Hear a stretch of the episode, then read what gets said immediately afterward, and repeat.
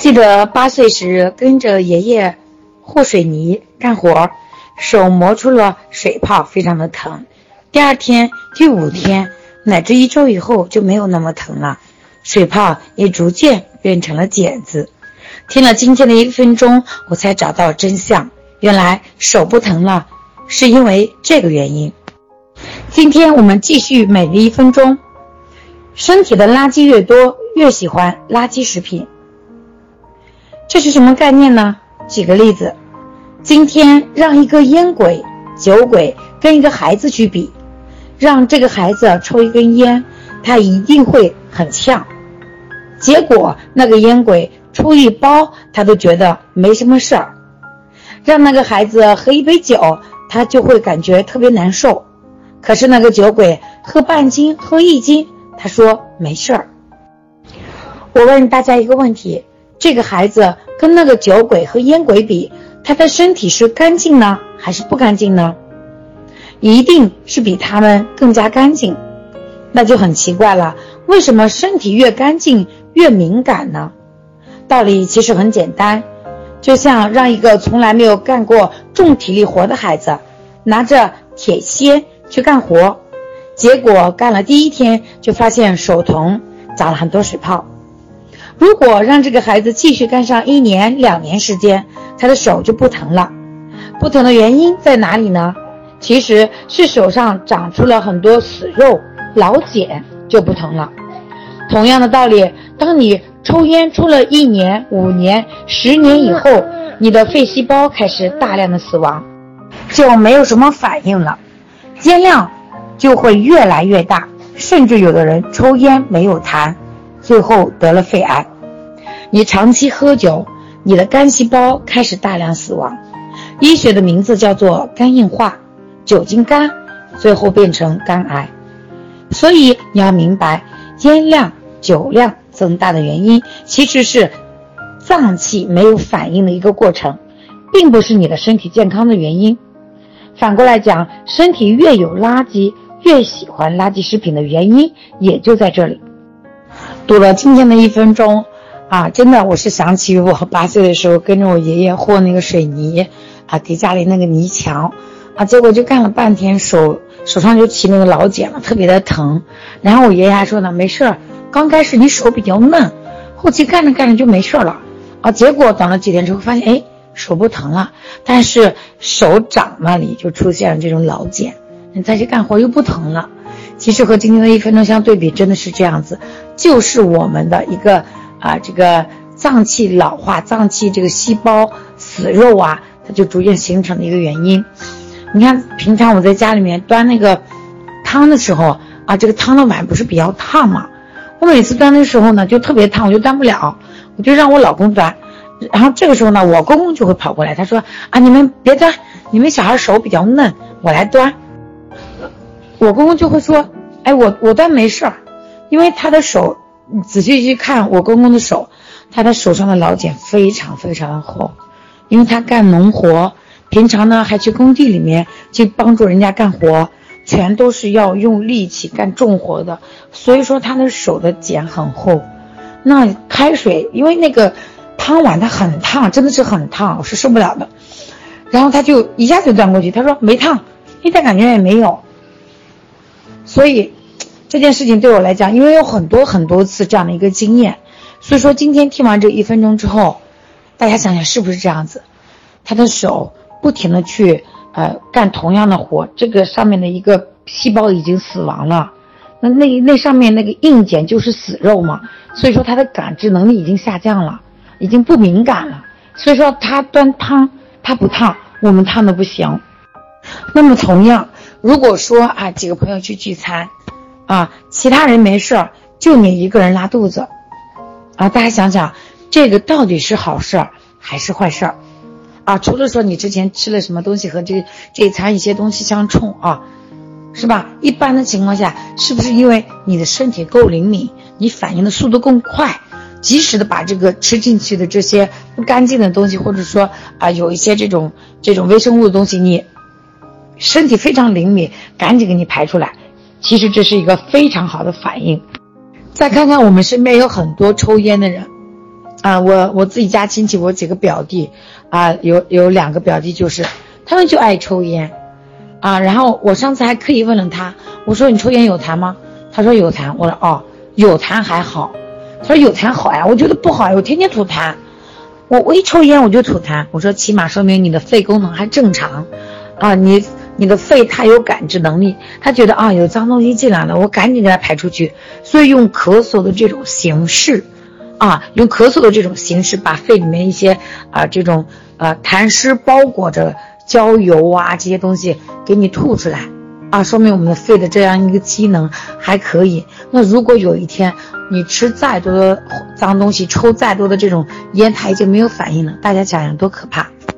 说明你的肺细胞的这样的一个灵敏度已经没有了，它也不知道排寒了，它啊排这个啊脏东西，它已经麻木了。啊，是肯定是我们的一个肺细胞已经凋零，已经死亡了，啊，如果它正常，它就一定会出现这种反应，啊，大家由此可以看到，我们身体啊，真的它的每一个反应都是来帮我们的，不是来害我们的。就像你拿根针啊，你你要去打针，你要你要打在这个屁股上，对吧？屁股会用喊疼来告诉你我疼，你要把针拔掉，啊，这是一个我们身体。较静默的一个语言，大家一定要能听得懂。如果你听不懂，你还以为他在害你，是不是这样？大家想一想，如果我们身体一开始就没有症状，比如说我们得了一些大病啊，就比如说像肿瘤之类的啊，如果刚开始早期他没有任何的反应，最后就直接到了晚期，然后人没了。大家想想，到底是早期我们有机会救自己，还是晚期有时候救自己呀？啊，有这样的一个呃机会救自己呀！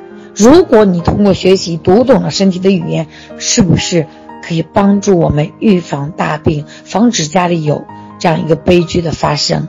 所以说，我们的身体永远是在帮我们，不是在害我们。那前提是你要能听得懂身体的语言。如果说你听错了，你听不懂，那对你对于你来讲，可能你就跑偏了，那有可能。有有些人还还是这种状态，就是不闻不问，小问题没有关系，反正不痛不痒。那么结果会怎么样？他就会从小病到大病，从症状到小病，小病到大病，是这样的一个发展的一个过程。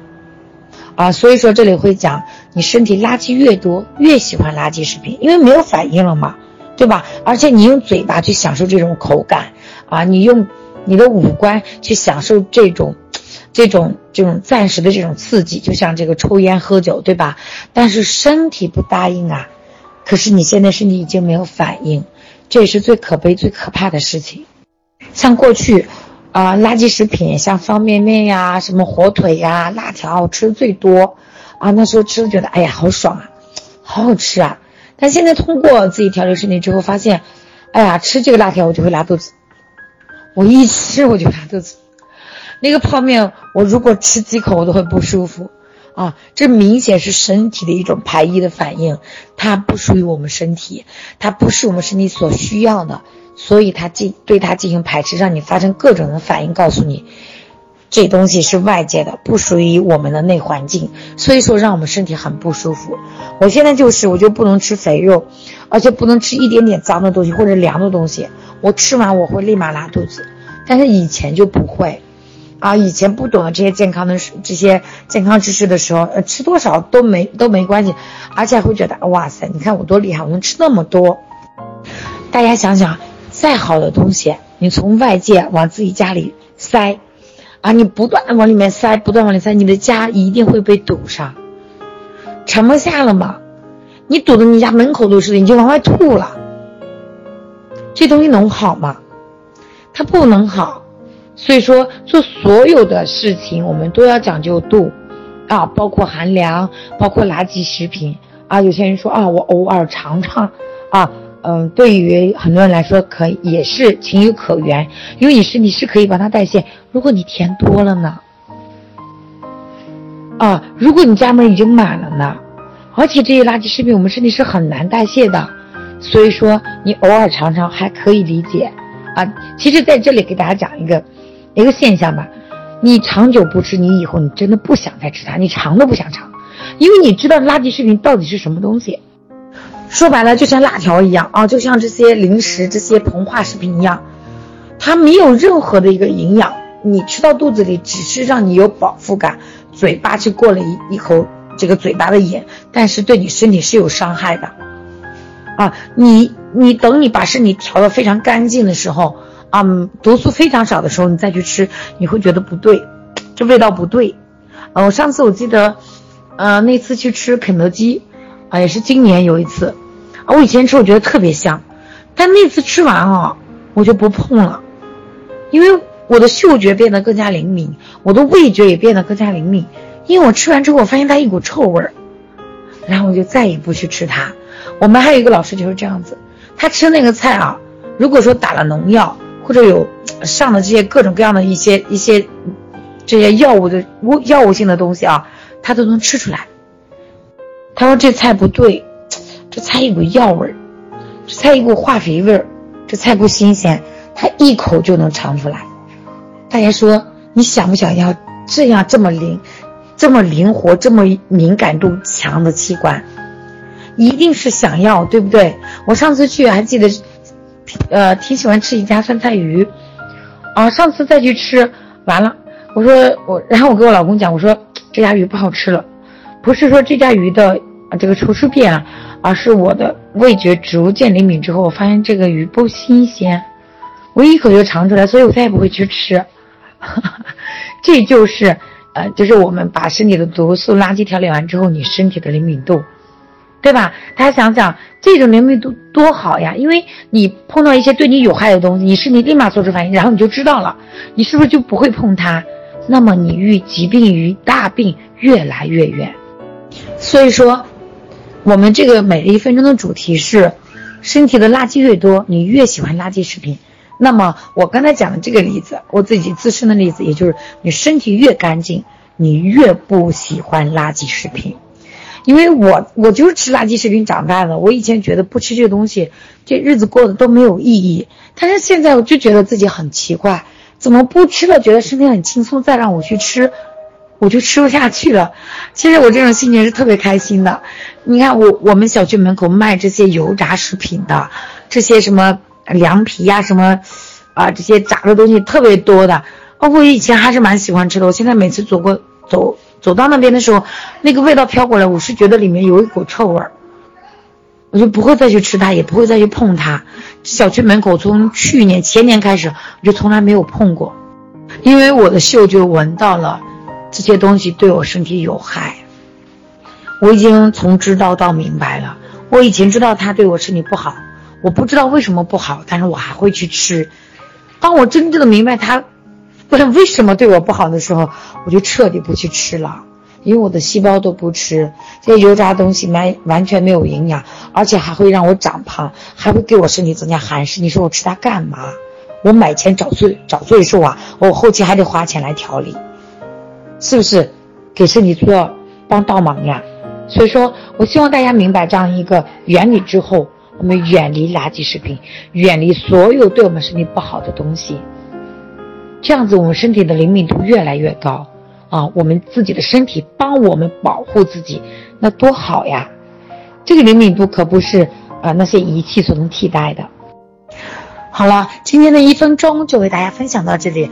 可能这个时间大家也在烧饭啊，不打扰大家。如果说啊，在今天的分享中你有任何的收获，希望大家勇敢的分享出来，帮助更多的人。